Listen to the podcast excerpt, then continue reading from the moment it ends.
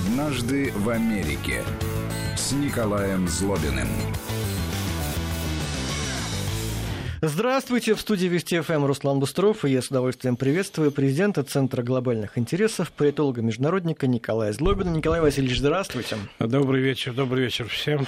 Наши телефоны для связи, смс 55533 в начале слова «Вести», WhatsApp плюс 7 903 170 63 63, ну и наш телеграм-канал, самый интересный из всех телеграм-каналов э, «Вести FM+». «Вести FM+.» Николай Васильевич, вы вернулись только вчера вечером из Соединенных Штатов, и э, сегодня пришло сообщение о том, что до Соединенных Штатов дошел дым от лесных пожаров в Сибири. А не видели ли вы там нашего дыма? Нет, дым, дыма я не видел. Он, скорее всего, дошел до Аляски, видимо, да. А, но в принципе, в Вашингтоне стали говорить и писать о пожарах в Сибири и о той экологической о потенциальной катастрофе, которая может случиться в результате этих пожаров. Поэтому, ну, какую-то незначительную, может быть, микроскопическую, но часть американского общественного времени, мнения они, они стали занимать. Угу. И, видимо, поэтому в разговоре с э, Путиным э, президент Трамп поднял вопрос о том, необходимо ли Америке помочь, и хочет ли Россия, чтобы Америка могла помочь в ликвидации этих пожаров, а, потому что в Америке, в принципе, пожары тоже бывают. Да, и бывают какие? часто, и бывают иногда ежегодные пожары в Калифорнии, больше или меньше.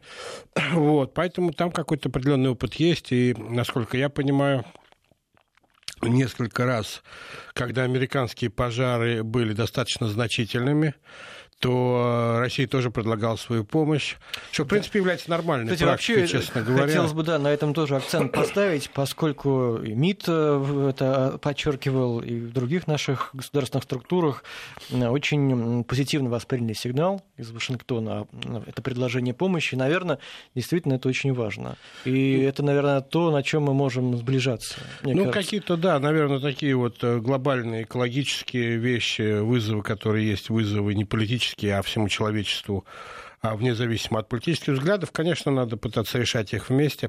Тем более опыт позитивный, потому что когда были теракты 11 сентября, ведь именно Путин первый позвонил. Да, и, например, когда была эта страшная катастрофа в Новом Орлеане, э, связанная с а, Катлиной, то Россия тогда не просто предложила свою помощь, а эта помощь была принята, и российские самолеты спасательные и российские э, продуктовые а продуктовая помощь была оказана. Поэтому, в принципе, между Россией и США старая традиция, которая существует уже извините, более ста лет о гуманитар, взаимной гуманитарной помощи, и я думаю, здесь как раз э, более-менее все в порядке.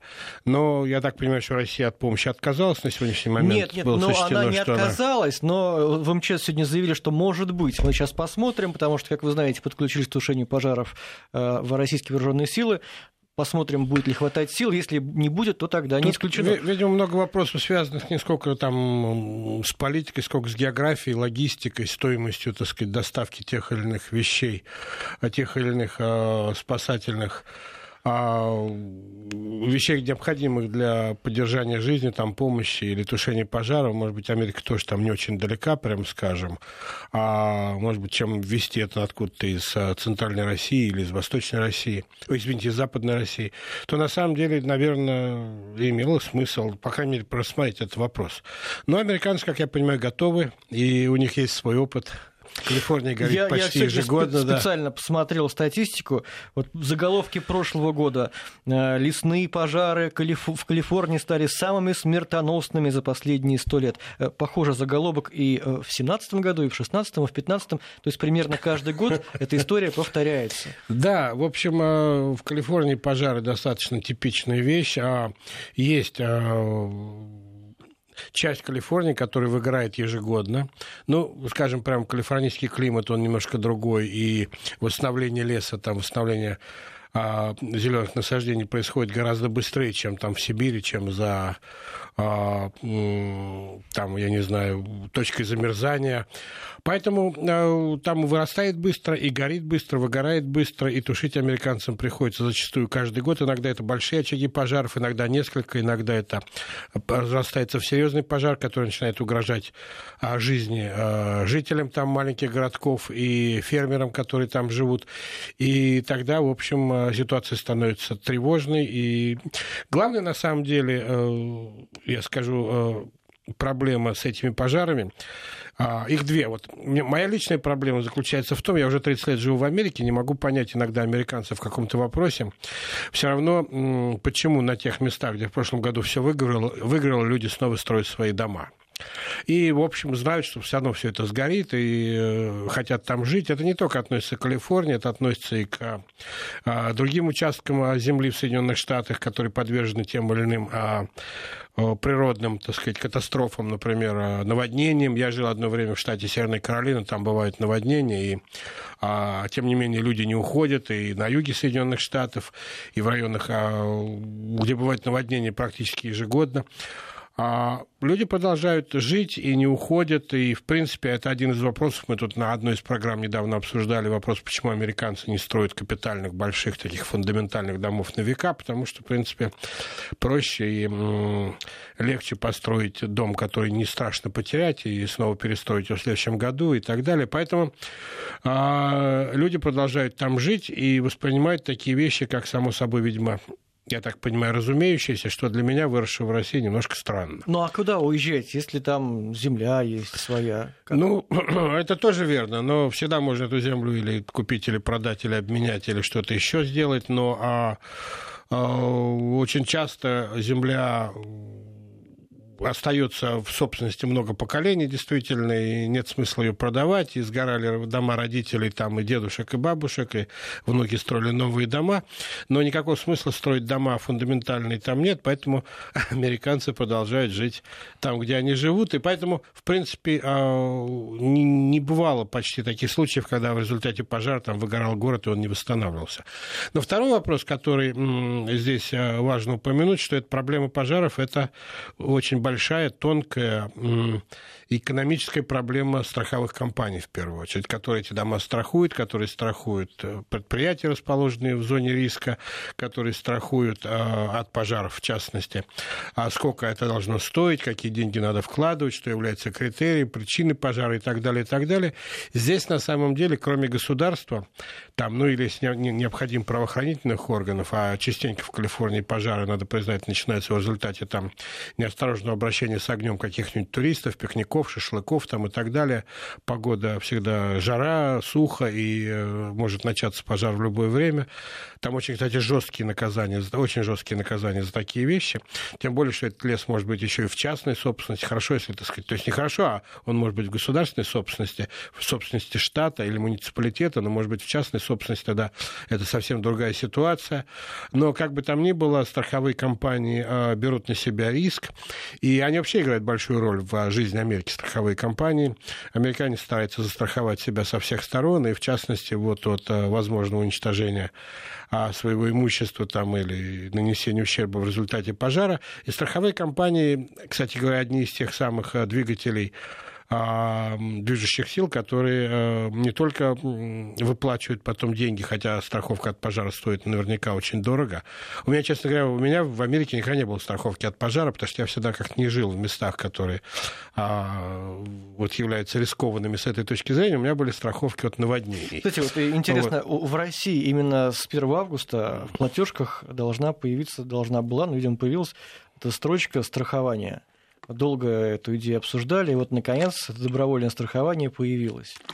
А, тут споры идут, надо платить, не надо. И мне кажется, что россияне, конечно, пока к этому не, привуч... не приучены и вряд ли будут платить. А в Америке эта строчка, я так понимаю, обязательно. Или как там? Ну, в некоторых, в некоторых муниципалитетах, в некоторых графствах, где пожары случаются очень часто, она обязательна. В некоторых, вот я был в, в Северной Каролине, когда жил, жил в графстве, где а наводнения были очень частые в связи с тем, что это низкорасположенные части, близко океан там и все такое, дожди, а, то там было обязательно страховать свой дом, свое имущество от наводнений, хотя оно случалось далеко не каждый год. Но а, если а, страховые компании не заключают с вами договор, то что получается? Вам некому, не, никто вам не компенсирует ваши потери, и что тогда? Вы, так сказать, разоряетесь, и государству надо брать на себя а расходы там по тому представлению вам жилья, там, и выставлению имущества там, и так далее, и так далее. На самом деле а, вопрос важный. Да, так сказать, надо себя страховать. Я не хочу агитировать за страховые компании, но когда необходимо, лучше подстраховаться. И все же, так сказать, страхуют машины там, и какие-то другие вещи, произведения искусств, понимая, что страховка там это сотая доля стоимости реальной в случае потери. Американцы, да, страхуют часто, и, естественно, свое здоровье, и жизнь, и своих детей, и э, имущество, и дома, и квартиры, и даже э, страхуют какие-то отдельные э, наиболее ценные предметы личной собственности, там, если они у вас есть, там не просто произведения искусства, но какие-то предметы мебели, там, э, ювелирку там, и так далее, и так далее, все это можно застраховать. И во многих местах это является а, например, если вы снимаете квартиру в, в, а, дорогом фешенебельном районе, то обычно собственник дома требует от вас застраховать ваше имущество, потому что он не хочет нести ответственность, если с вами что-то случится. Даже, например, в невероятном, ну, в хороших районах это бывает нечасто, но а в невероятном случае, если вас ограбят, то все равно, так сказать, страховка здесь может вступиться и, в общем, помочь вам как-то справиться. То есть, то есть еще раз, я снимаю квартиру, и собственник требует застраховать мое имущество, которое Шер... я в этот дом привожу. Совершенно верно. Застрах... А его имущество? Его имущество будет страховать он сам, там, например, угу. перекрытие а лифта. А какое ему там, дело вообще далее. до моего имущества? Никакого. Ну, просто если у вас что-то случится, чтобы вы к нему не пришли, не сказали, угу. вы знаете, вот я живу у вас в доме, и Понятно. у меня случилась такая фигня, даже меня залили соседи сверху, условно говоря, угу. он, в общем, может сказать, что это ваши проблемы.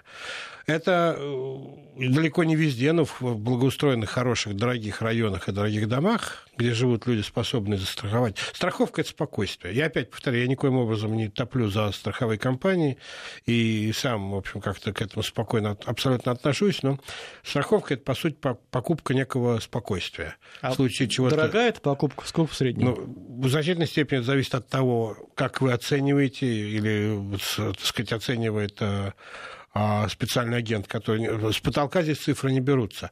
Но там, где я жил, вот, например, э, э, страховка от э, наводнения большого дома, большого реально дома, ну, она увеличивается, может быть, 2-2,5 тысячи долларов в год. А покрытие? Не помните? Сейчас не помню уже. Ну, речь идет, в общем, о довольно серьезном покрытии, там, условно говоря, миллион, может быть. Я не помню сейчас.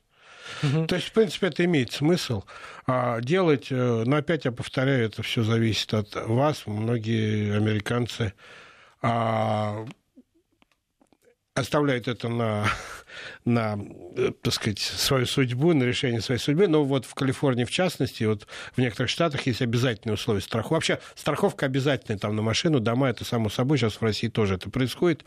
Но... Э, медицинская страховка после, после реформы Обамы тоже стала обязательной для практически всех американцев, что у них вызвало большое недовольство. А, и это мы уже обсуждали в этой программе, как мы можем вернуться к этой теме. Но, а, в принципе, так сказать, а, возвращаясь к пожарам, именно страховые компании а, несут очень большую и ответственность экономическую, экономический риск, а главное, и это вот действительно важно понять, что они очень заинтересованы, чтобы этих пожаров не было. Угу. То есть их агенты ходят, проверяют, долбают за, так сказать, несоблюдение там пожарных норм. Их же задача заключается в том, что в случае, если что-то случилось, максимально снять с себя ответственность и доказать, что это, так сказать, вина кого-то другого. А поэтому, вы знаете, вот в случае каких-либо пожаров там разбирается ФБР там, или местная полиция или кто-то еще, но а, страховые компании, как считают сами американцы, обладают, э, может быть, самыми профессиональными, самыми высокооплачиваемыми инвестигейторами, следователями, расследователями, которые ищут причины, там, находят виновных и так далее, и так далее. И, в принципе, это довольно серьезный профессионал, особенно когда речь идет о больших деньгах. И а, от страховых компаний э, можно ожидать э, гораздо более глубокого расследования, потому что там реальные деньги, это реальные частные деньги, это не бюджетные какие-то деньги, а реально глубокого расследования, чем от эм, тех, кому формально этим надо заниматься. Николай Васильевич, но если не застрахованное имущество, может ли американец рассчитывать на помощь государства? У нас именно так и происходит. В России, как в Америке? Или государство скажет, извините, надо было страховать? Ну, я думаю, что в значительной степени государство скажет, извините, надо было страховать. Потом, так сказать, э, к счастью для американцев, которые не занимаются страховкой, для них, конечно, это будет большая головная боль. Но существует в Америке огромное количество частных фондов, полугосударственных фондов, которые занимаются гуманитарной помощью. И, в общем, рано или поздно проблемы будут решены. Но а решены будут а, не в том масштабе, не в тех пропорциях, и не так, как вы бы в идеале хотели их решить, и не, не в том финансовом, так сказать, выполнении, но с голоду вы не умрете, ваши дети там не будут выброшены на улицу, все будет сделано. Проблема еще заключается в том, что м, Америка устроена немножко по-другому, чем Россия, и э, Штаты обладают, мы об этом тоже здесь на этой программе много раз говорили, Штаты обладают огромной независимостью от федеральной власти, от центральной власти. Поэтому в значительной степени такие вещи являются прерогативой штата. Если в штате есть возможности для покрытия там, тех или иных расходов, и даже сами пожары, с которыми борется, так сказать, Калифорния каждый раз в значительной степени это ответственность штата, и только в крайнем случае штат обращается к президенту страны, там, в Вашингтон, с просьбой помочь, там, подключить какие-то фонды, добавить денег или, или прислать там национальную гвардию или кого-то еще с тем, чтобы помочь бороться с пожарами. Но в целом это, так сказать, страна достаточно а, децентрализованы, и местные органы в основном несут главную ответственность и принимают главный удар а, за это. Поэтому а, это зависит от того, насколько высоко как бы сказать, высокооплачиваемые, богатые, обеспеченные люди живут в твоем округе, какие они платят налоги. Зависит от того, сколько денег у местного правительства. Ну, если там живут хорошо заплач... а, зарабатывающие люди, там хорошая школа, хорошая полиция, хорошие дороги, я уверен, у них есть деньги для того, чтобы решить проблемы а, с людьми, которые не застраховали свое имущество, дома там и так далее. Хотя, я повторяю, это будет долгая, муторная и а, такая далеко не полная масштабная а, компенсация за те потери.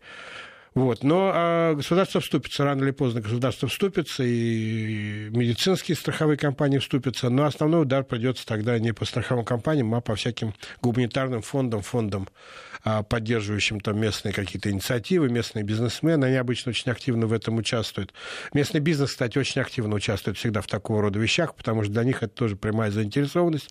Во-первых, а, максимально решить проблемы с их же собственным, так сказать, а, местом обитания, с их покупателями, с их работниками, где они живут, там их дети и так далее. А во-вторых, это хороший способ попиариться, в принципе, на таких проблемах и, в общем, заработать какие-то очки и э, репутацию в глазах там, губернатора штата, избирателей там, и так далее. Поэтому, в принципе, здесь а, каждый решает свои проблемы. А что касается именно тушения пожара, я не знаю, в курсе вы или нет, это уже такие детали, но я просто знаю их, поскольку готовился специально к этой теме. Угу. В Америке, конечно, лесные пожары тушат, но не всегда и не все, потому что есть такое мнение, оно распространено, что природа должна сделать свое дело, раз уж загорелся, пусть тогда старые там кустарники и деревья сгорят, и потом уже мы будем восстанавливать эти насаждения. То есть не, не сразу кидаются в план пламя, в огонь ну, пожарный. Есть, конечно, тушат, тушат обычно с воздуха там. И вообще пожарные в Америке эта специальность, эта профессия очень уважаемая вместе с полицейскими и военнослужащими. Это вот те, кто, тех, кого американцы называют героями, так сказать, по определению, что называется только за то, что вы пошли в эту работу, то, что вы там работаете, вы уже, так сказать, а, будете получать подчеркнутое уважение со стороны э, со стороны всех остальных. Это действительно уважаемая работа и, в общем, такая романтизированная, что ли, работа там и такой дикий флерт романтики вокруг работы пожарного есть, там и девушки пожарных любят, там и так далее, и так далее. В общем, такие молодые. Там, а что касается причин возникновения вот, пожара, ну, да. в основном это антропогенный фактор. Э, вы уже сказали, что да, антропогенный, я скажу так, э, это в основном специально поджигают?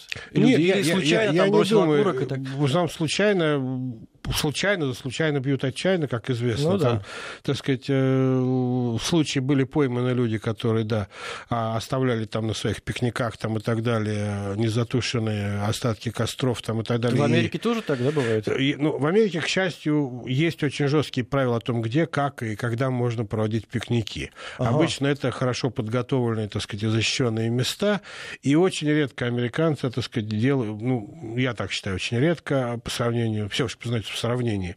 Американцы надо считать, что это слишком часто, а там, где это все-таки нельзя, а, проводится. Но обычно, так сказать, э, все это опять местными властями э, сравнительно легко выяснять. Чужих там вообще в таких местах обычно видно заранее, да, кто чужой, кто свой. Свои обычно этим не занимаются, потому что слишком большой риск нанести самому себе какой-то ущерб. Вот. А очень много пожаров, которые случаются, видимо, сами по себе, там удары молнии, что-то еще, и а, а действительно не все пожары тушатся. Проблема ведь не в тушении пожара, насколько я понимаю, проблема в том, чтобы не тот пожар, который вы решили не тушить в силу того, что расходный его тушение вообще бессмысленный, а нужен новый лес, который в Калифорнии, я повторяю, восстанавливается гораздо быстрее, чем в некоторых других северных местах, то нужно, главное, так сказать, иметь возможность ограничить этот пожар. Поэтому вот всякие пожар так сказать, ограничительные там а, работы в Америке проводятся довольно тщательно. За этим как раз следят местные власти а, и страховые компании, которые уж тут вам не дадут, так сказать, схалтурить, потому что это будет большой удар по их собственному, так сказать, капиталу. Они следят за тем, как вот все эти работы проводятся. Я так сказать, не могу голову положить на то, что все делается прям сто процентов согласно так сказать, всем требованиям, но а, насколько я могу судить, то это вообще законодательство довольно жестко наказывает за несоблюдение противопожарных правил. Вообще в Америке за несоблюдение правил наказываются довольно жестко, особенно если может повлечь за собой большой материальный ущерб или, не дай бог, человеческие жертвы. Ну, в Америке тоже есть такая традиция доходить на пикники, несмотря на то, что участки там свои придомовые. Люди все равно ходят в лес. Ну, ходят в лес. Ну, во-первых, вы имеете в виду, что в значительной части это леса частные, они или, так сказать, э, частной собственности, или собственность муниципальная, или собственность штата, что тоже, в общем, по большому счету, а, не предназначено для хождения, собирания грибов. Американцы не ходят, грибы не собирают, не собирают. ягоды не собирают, нет, конечно. Вот. Даже, даже там где-нибудь в отдаленных глуши нет? Нет. Во-первых, нет такой традиции, они не так уж едят ягоды и грибы бы как россияне. Вот. Во-вторых, хотя, конечно, есть американцы, которые любят там э, всякую дикую природу и покупают все огромные ранчо, где они там ходят по своим зарослям. А во-вторых, э, довольно много, практически во всех американских парках есть места специальные для проведения пикников. Они хорошо оборудованы там с э, специальными местами для приготовления шашлыков, сидячими местами, палаточками, там, местами для уборки мусора. Они охраняются, освещаются там. А в некоторых местах они доступны, просто ты приехал и занял, в некоторых местах их надо, популярных, надо заранее записываться, в некоторых местах они стоят денег, надо заплатить определенные деньги, чтобы воспользоваться вот таким сервисом. Американцы вот этим пользуются с удовольствием. Ну так, чтобы приехать в какое-то незнакомое место, разложить там, а, а, я не знаю, покрывало, сесть на него, завести костер там и начать веселиться, такого, в общем, в Америке можно встретить, ну, в исключительном случае. Более цивилизованный опыт, даже несмотря на то, что на природе, все равно все обустроено, все должно быть да. Э, оборудовано, кто-то контролирует и наказывает в случае несоблюдения. Очень сильно правил. в Америке вообще парковая, парковая полиция существует. Вообще, так сказать, э, Министерство внутренних дел в Соединенных Штатах это не полицейское министерство, оно не занимается полицией. Там нет министра полиции вообще. Она, полиция все время местная, только местная mm-hmm. в Америке. Но Министерство внутренних дел есть, оно как раз занимается обустройством парков, водоемов, а, внутренних каких-то скверов там и так далее, и так далее. И вот это в их ответственности, так сказать, лежит Министерство внутренних дел, в их ответственности лежит обустройство таких мест для пикников, а также контроль за тем, как и что там происходит. Сейчас сделаем небольшую паузу, послушаем новости и вернемся к нашему разговору. «Однажды в Америке» с Николаем Злобиным. В 18.34 президент Центра глобальных интересов, политолог-международник, недавно вернувшийся из Соединенных Штатов, Николай Злобин у нас в студии. Николай да, добрый вечер еще раз. Другая тема. А, Ждем от вас разъяснений. А, Порошенко, Петр Порошенко обратился а, в американскую лоббистскую фирму BGR Group для того, чтобы она помогла ему решить проблемы. Дело в том, что они у Порошенко серьезные. Его вызвали на допрос недавно, возбудили дело. Ну и сам Порошенко уехал из страны, ну как бы на отдых, ну кто там знает, вернется он или не вернется, пока эти проблемы не урегулирует. В общем, этим будет заниматься теперь фирма. А, это нормально, да, когда а, люди в Америке обращаются в такую фирму, которая помогает им там, искать связи нужные, свой с нужными людьми, ищут компромат на противников. Ну, в принципе, я бы не сказал, что это такая традиция всех американцев. Для того, чтобы обратиться в крупную фирму лоббистскую, нужны и деньги, и э, такой хороший повод, потому что серьезная лоббистская фирма обычно не занимается мелочевкой, но лоббистский бизнес, в принципе, в Америке вещь э, очень большая, это один из самых крупных бизнесов, так сказать, бизнесов э, сфер бизнеса, что ли, это э, серьезный, разветвленный, очень жестко регулируемый и приносящий большие доходы как тем, кто в этом участвует, так и государству, которое а, в общем, собирает хорошие налоги с компаний, которые занимаются лоббизмом. Американцы считают, что а, с этим можно спорить, соглашаться, там, как бы там ни было. Американцы считают, что лоббизм помогает вырабатывать, а, находить правильную политику, правильные решения, более эффективно, нежели какие-либо другие способы связи. Но кто-то из американцев или критиков Америки скажет, что лоббизм – это такое введенное в закон легитимная коррупция. Вы, собственно говоря, просите кого-то за деньги, в общем, что-то решить проблему. Ну, сторонники лоббизма говорят о том, что это одно из проявлений связи гражданского общества и политической машины, и это находится полностью, так сказать, под контролем гражданского общества и законодателей, которые определяют, как и что должно там делать, и сколько а государство а, может контролировать, какие налоги оно, так сказать, берет, а, возлагает на участников этого процесса, говорят, что это похоже на то, что любой в чем-либо обвиняемый человек может найти себе адвоката и нанять, чем это по большому счету отличается, или любой человек, который хочет решить свою проблему, там какая-нибудь звезда эстрады там, или кино нанимает агента, который, так сказать, тебе помогает, э, помогает этому человеку карьеру строить и находить хорошие роли там, и так далее, так, в, э, обсуждать выгодные условия контрактов. Поэтому, в принципе, ну вот в политике существует такая вещь. Американцы считают, опять можно с этим спорить или не спорить, соглашаться, что если не регулировать э, лоббизм, то лоббизм все равно будет существовать, и будет существовать незаконный лоббизм, который государство и общество не могут регулировать, не будут видеть. Это основа гораздо более серьезной, неконтролируемой коррупции коррупции, а поэтому лоббизм, в принципе, так сказать, это то, к чему пришло западное политическое сообщество, и он есть практически во всех а, странах в той или иной степени. А случай там с Порошенко, он интересен тем, что компания, которая занимается, например, им или его проблемами, он, она должна иметь лицензию от государства на решение проблем, связанных с интересами иностранных граждан, то есть она должна быть способна работать в интересах иностранных граждан на своей территории или иностранных иностранных государств. Такие компании тоже есть. Они берут лицензию на это в Министерстве юстиции США, платят, соответственно, налоги, так сказать, покупают такую лицензию и имеют право предоставлять э, услуги иностранным гражданам, иностранным правительствам, иностранным компаниям.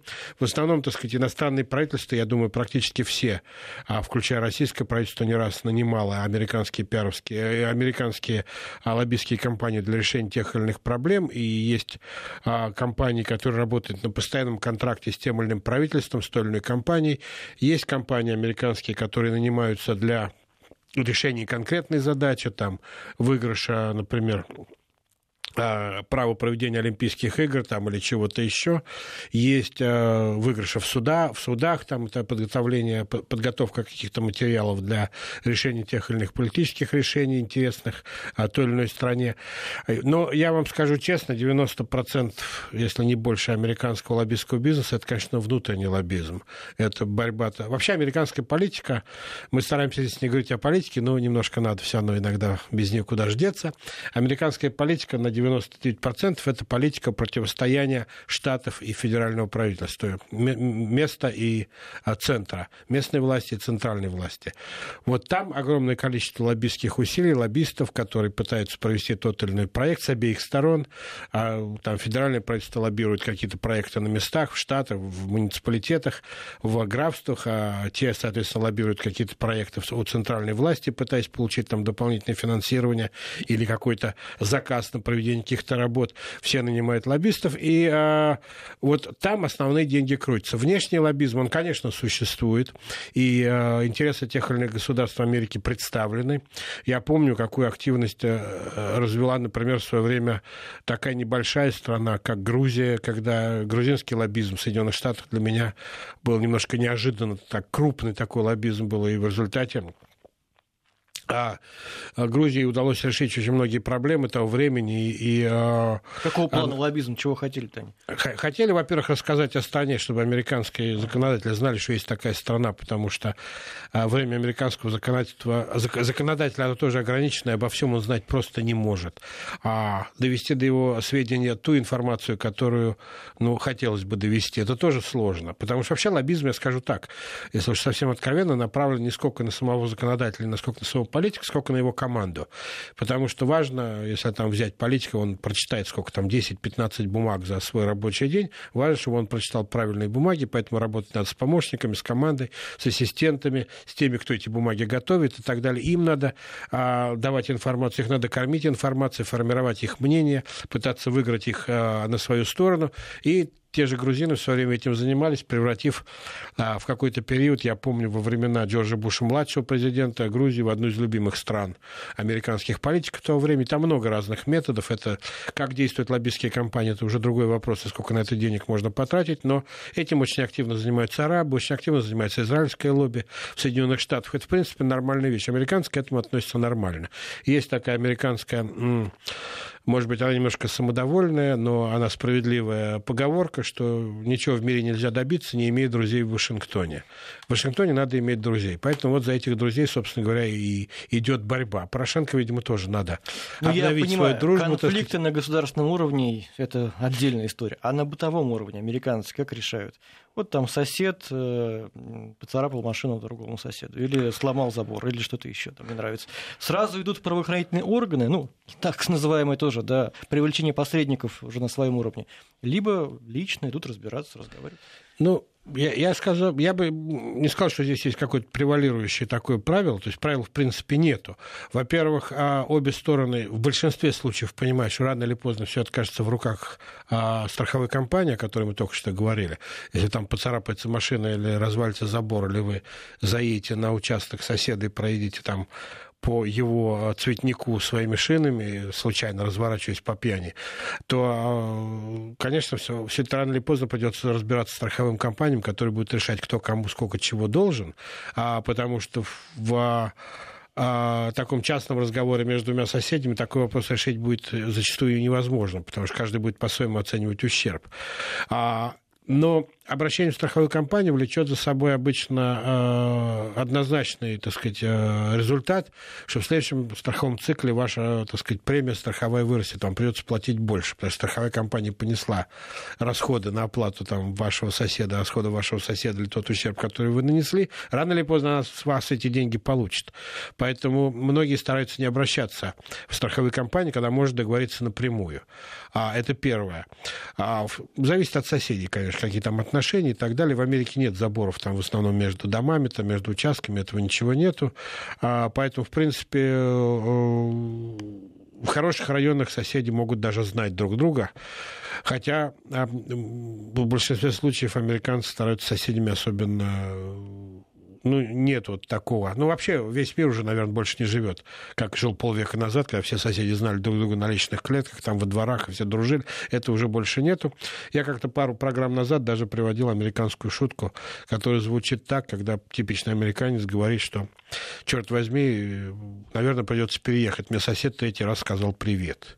Да, кстати, по поводу вот. шуток надо не забыть соблюсти традицию в конце программы и рассказать а, да, анекдот. давайте, да. Я просто Но... Ну. в этой программе новый ведущий, вы мне напомните. Да, хорошо. Так, так. Вот. Но а, если, например, а, что-то случается такое более э, скажем так, потенциально опасно, например, у соседей слишком большой шум там и так далее, ночью там кто-то чего-то, то а, американец никогда не пойдет разбираться, а позвонит в полицию. Угу. И, так сказать, полицейские будут с этим разбираться, исходя из нескольких соображений. Во-первых, сам американец никогда не пойдет, потому что неизвестно. То есть может пойти, там, конечно, там что-то э, в голову, там, выпить лишний, так сказать, бокал пива и пойти разбираться. Но нет, такого обычно не бывает. А позвонить в полицию, ну, в таких в нормальных районах это вполне естественная вещь, и сказать, что вот такая есть проблема, вы, ребята, разбирайтесь, и, в принципе, не ждать результатов, надеяться на то, что полиция с этим разберется. Да, вот. сейчас небольшая небольшая да. пауза буквально, да. Мы вот вернемся совсем скоро, через секунду, а может две, ну не, не дольше. Вести ФМ. Президент Центра глобальных интересов, политолог, международник Николай Злобин. Сейчас мы продолжим разговор, Николай Васильевич. Только вот э, пару срочных сообщений. В Министерстве лесного хозяйства Красноярского края и ГУМЧС по региону проводятся обыски в рамках дела о лесных пожарах. Мы с вами обсуждали в начале программы, вот новости пришли. А, то есть, э, значит, виновными, виновные будут наказаны, мы смеем надеяться. И еще возбуждено дело о халатности в отношении чиновников Красноярского края, не принявших мер к ликвидации лесных пожаров. Ждем более развернутых сообщений. Так, возвращаемся теперь в Соединенные Штаты и о том, как там, к тому, как там ну, проблемы вот решаются. В продолжение этих новостей еще раз повторюсь, что вот еще одной такой вот очень жесткой контролирующей структурой является вот эти страховые компании, которые, по сути дела, являются частным бизнесом, и у них нет общих интересов зачастую с чиновниками государственными, поэтому им можно... В Америке вот такая ситуация, что им иногда доверяют больше, чем а, чиновникам, которые проверяют других чиновников. Вот по поводу конфликтов на бытовом уровне. Да. А, вы знаете, очередной случай... Вы такси пользуетесь московским? Да. Вот да. осторожнее будьте, Николай Васильевич. Потому что м, таксист московский на днях перепугал пассажирку. Что-то случилось с этим водителем, непонятно что. Он вдруг стал молотить кулаками по рулю. Видео есть в интернете, можно посмотреть. Женщина просилась на свободу, он ее долго не отпускал. И только после того, как пассажирка в полицию позвонила, таксист выпустил эту женщину. Такие случаи происходят регулярно. И регулярно у нас в Москве и в России вспыхивает дискуссия, что делать, цены повышать, там, отбирать их, не отбирать, что... Ну, давайте попробуем американский опыт изучить, тем более там такси очень хорошо развито, там есть свои особенности, ну, в частности, там, решетка между водителем и пассажиром, да? Как, ну, какие там есть такие э, способы предотвращения вот подобных инцидентов? На самом деле, да, вот эти все такси, э, которые э, можно заказать по телефону, конечно, американская, калифорнийская, да, придумка, там все эти Uber там и так далее, получили такое глобальное распространение, а, и а, облегчило, конечно, жизнь пользователям такси, насколько я понимаю. В Америке, во-первых, это а, создало очень много, вы правы, очень много новых проблем, которые традиционное такси не знало. И как отбирать водителей, и как расплачиваться.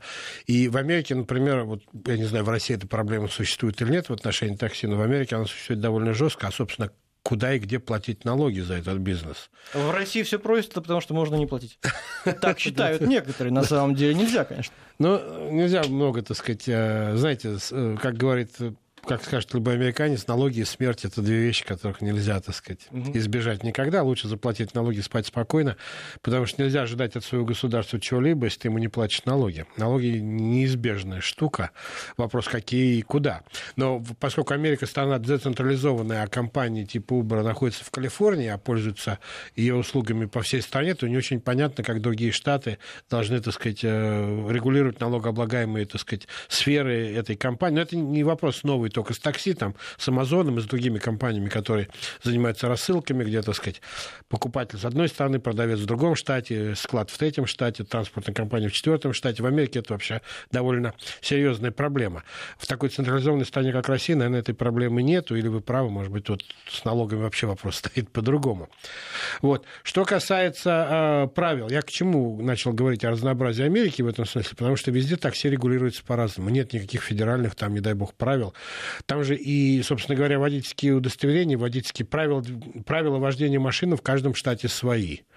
А поэтому, если вы переезжаете из штата в штат на территории Америки, но переезжаете в другой штат, вам дается определенное время на то, чтобы получить новое водительское удостоверение этого штата. Ваше старое водительское удостоверение действует, ну, формально говоря, временно. А, и отличается довольно здорово э, во некоторых вопросах, там, ограничение скорости, там, и какие-то другие вещи от штата к штату. И такси регулируется тоже местными законами. И а, цены на такси регулируются местными законами, и наем водителя регулируется местными законами. И то, что вы упомянули, решетка между водителем и э, пассажиром, традиционная для это все это видели в фильмах американских. Для Нью-Йорка, например, в Вашингтоне, где я живу, я этого не видел ни разу. Хотя такси пользуюсь довольно часто там. А вот а удобнее, потому что не надо платить за парковку там и все такое. Взял, доехал на такси. Вот. А там никаких этих решеток и никаких стен между водителем и пассажиром нет. А в Нью-Йорке она есть. И а, более того, в этой решетке есть маленькое такое отверстие для того, чтобы заплатить. Ну да, были случаи, когда а, не водитель нападал на пассажира, а пассажиры нападали на водителя, пытаясь отнять деньги там и так далее. Поэтому там это было придумано, но опять для Нью-Йорка, может быть, это обязательно, хотя я не уверен, что это до сих пор действует, для Вашингтона это нет. А я думаю, что одна из, одна из э, тем, которые, как считают американцы, пом- помогает решать проблемы э, с качеством такси, это конкуренция. Но американцы всегда видят в конкуренции ответ на очень многие вещи. Поэтому а, они считают, и их местное законодательство очень здорово это поддерживает, надо бороться с любой монополией. Нельзя допустить, чтобы на этом рынке был один монополист или два монополиста. Чем больше конкурентов, тем человек получает лучшее качество услуг, и цена меньше, и выбора у человека есть, чем пользоваться. В России нет. не работает. Уж где-где в такси-то конкуренция есть, действительно. В России цены очень низкие. Пожалуйста, все происходит. А можете представить такое, чтобы вам в Вашингтоне таксист нахамил, например? Ну, я вообще могу себе такое представить. Э, со мной это ни разу не случалось, честно говоря. Я могу себе представить, я слышал однажды, как мой приятель мне рассказывал, как таксист ему нахамил. И, э, надо сказать, это, в общем, кончилось особо ничем. Так сказать, попытки пожаловаться там в компанию такси окончилось ничем. Но его а, попытка пожаловаться в так называемое бюро малого бизнеса, которое есть в каждом населенном пункте, которое занимается организацией малого, принесло очень большие результаты. Там разбор был серьезный серьезно. Это бюро действительно так вот устроено так, что оно действительно может нанести большой ущерб там, не только этому таксисту, но и компании, которая а, предоставляла, предоставила ему работу. Получить, я так в Вашингтоне могу сказать по разговорам с таксистами, получить а, работу не так просто. Надо а, а сдавать и документы, проходить и медицинский осмотр, и проходить, так сказать, определенные формальности на работу, берут далеко не всех, нужна машина определенного качества, определенного возраста там, и так далее, так далее. Я уверен, что в России тоже есть свои критерии, вот, но я просто встречал людей, иммигрантов, которые жаловались мне, что они там год или полтора потратили на попытки устроиться на работу вот в такое такси, там, ходя туда и сдавая экзамены, там, представляя документы, фотографируя свою машину, давая там технические характеристики своей машины, сдавая какие-то материалы и так далее, так далее, пока получили лицензии вот на такую вещь. Но, кстати говоря, эти э, всякие уборовские и так далее такси, гет там и так далее, это не отменяет того, что в Америке существует до сих пор регулярные такси, которые вот ездят, так сказать, с шашечками там и так далее, и его можно заказать по телефону, потому что это тоже одна из форм конкуренции. А не все хотят пользоваться там мобильными приложениями и так далее, и так далее. Можно заказать и такое такси, или такси, которое стоит на стоянках. А работают мигранты в основном в такси? По моему опыту, очень смешанный, так сказать, контингент. Работают иммигранты. В большинстве в традиционных такси, вот, которые стоят на стоянках, на парковках, работают, как правило, мигранты. В Uber работают все, все, так сказать, люди раз, совершенно разных а, социальных слоев. И вообще для Америки работать а, еще больше, чем, так сказать, ты работаешь, отнюдь не странно и не позорно. И я пару раз брал такси, а, уборовское такое такси, и а, в разговорах выяснял, что мой водитель там адвокат или мой водитель врач, который днем работает врачом. И не потому, что у него маленькая зарплата, а просто ему интересно, ему надоело там сидеть в кабинете, там 6 часов сидит в кабинете, ему хочется еще пару часов повозить людей, он сам выбирает клиентов, он выбирает, какой район он хочет, в каком районе хочет работать, в хорошем районе, интеллигентные люди, так сказать, там поговорить, потрепаться. Ну, ему интересно, машины дорогие, я-то удивлялся, почему на таких дорогих машинах приезжают люди, в общем, а, обслуживать а, в качестве такси. Ну, вот интересно им так вот поработать по собственному графику, когда хочется. Женщин очень много в Америке в такси женщин. Вот я бы сказал 50 на 50. Работа, видимо, считается сравнительно безопасной, и вот там мать находящаяся там на, в отпуске по случаю рождения ребенка, на каком-то этапе идет и подрабатывает а, таксистом, и тоже, и интересно с ними поговорить, но конкуренция приводит к тому, что, хотя это тоже бардака много, поверьте мне, и люди разные бывают, и грубые, и не грубые, но в основном вот что я сталкивался с тем, что достаточно вежливо, достаточно чисто, достаточно хорошо, и борьба идет за клиентов на уровне каких-то мелких дополнительных услуг, там, конфет для детей, чистой воды, свежих газет в машине, там, и так далее, и так далее, а какого-то комфорта. В общем, э, я скажу так, что э, мне вот эта конкуренция, которая существует в Америке, она мне нравится. Более того, в общем, довольно... Я в Москве сталкивался, кстати, с этим тоже. Довольно быстро решаются любые вот вопросы, связанные с несогласованностью платы там или еще а сколько чего-то. зарабатывает в среднем таксист? Зарабатывают мало, я так понимаю, зарабатывают в зависимости от того, сколько времени вы на это дело потратили. А, а я, насколько я помню, речь шла там о 20-30 тысячах в год дополнительных тому заработку, который у них есть. Но, видимо, там есть, да, очень жесткие ограничения, не знаю, если они в Москве, на количество часов, которые можете И, потратить. Ну, пытаются ввести, но тут э, обходят их, уходят просто в другому агрегатору. Выработав эту норму, они уходят к другому, Ну, да, а единой ну- базы пока нет. А стоимость та- такси, я понимаю, там разные доходы и все. Но вот каким-то образом вы можете сравнить в Москве стоимость такси и в Вашингтоне, например? Ну, Не от разности доходов зависит. В Америке такси очень четко зависит от э, времени суток, от дня недели, от, э, как это называется, от направления, от того, где вас берут. Но я думаю, что в Москве такси примерно раза в полтора дешевле, Мгм. честно говоря. И а, в какие-то моменты даже более чем а, там выходные, например, и так далее, более тем, чем дешевле. В Америке это четко связано с тем, есть ли другой доступ к этому району, если там метро, если какой-то общественный транспорт. Очень много мест, где нет общественного транспорта. Поэтому такси, например, там только единственный способ добраться а до тех или иных районов. Например, хорошие районы, а, как-то тоже мы об этом упоминали, в хороших районах, дорогие, где дома стоят дорого, дорого жители всячески препятствуют тому, чтобы там появился общественный Понятно. транспорт. Шумит, там, дымит и так далее. Николай Васильевич, анекдот. У нас программа заканчивается, мы обещали. А, ну, расскажу такой. Мы сегодня так много упоминали политику, я поэтому такой далекий от политики анекдотик расскажу. Вот во Флориде а, мужик на лодке ловит рыбу недалеко от берега. А, и э, на берегу стоит такой пожилой житель Флориды, не спеша, курит трубку, и рыболов к нему обращается и кричит, слушай, там, приятель, у тебя, у вас тут аллигатор во Флориде есть в этом месте, вот тут? Ну, тот курит трубку, говорит, да нет, когда-то были, сейчас уже нет. Ну, рыболов говорит, здорово, быстренько раздевается, жарко, там, середина дня, и прыгает в воду, начинает плавать, плывет, так сказать, вокруг своей лодки и кричит опять этому человеку, стоящему на берегу, и кричит, а что вы сделали, чтобы вывести этих аллигаторов? Ну, этот курящий труп говорит, да, собственно, мы ничего не делали, их акулы съели. Спасибо. Николай Злобин, президент Центра глобальных интересов, политолог Да, всем всего хорошего. «Однажды в Америке» с Николаем Злобиным.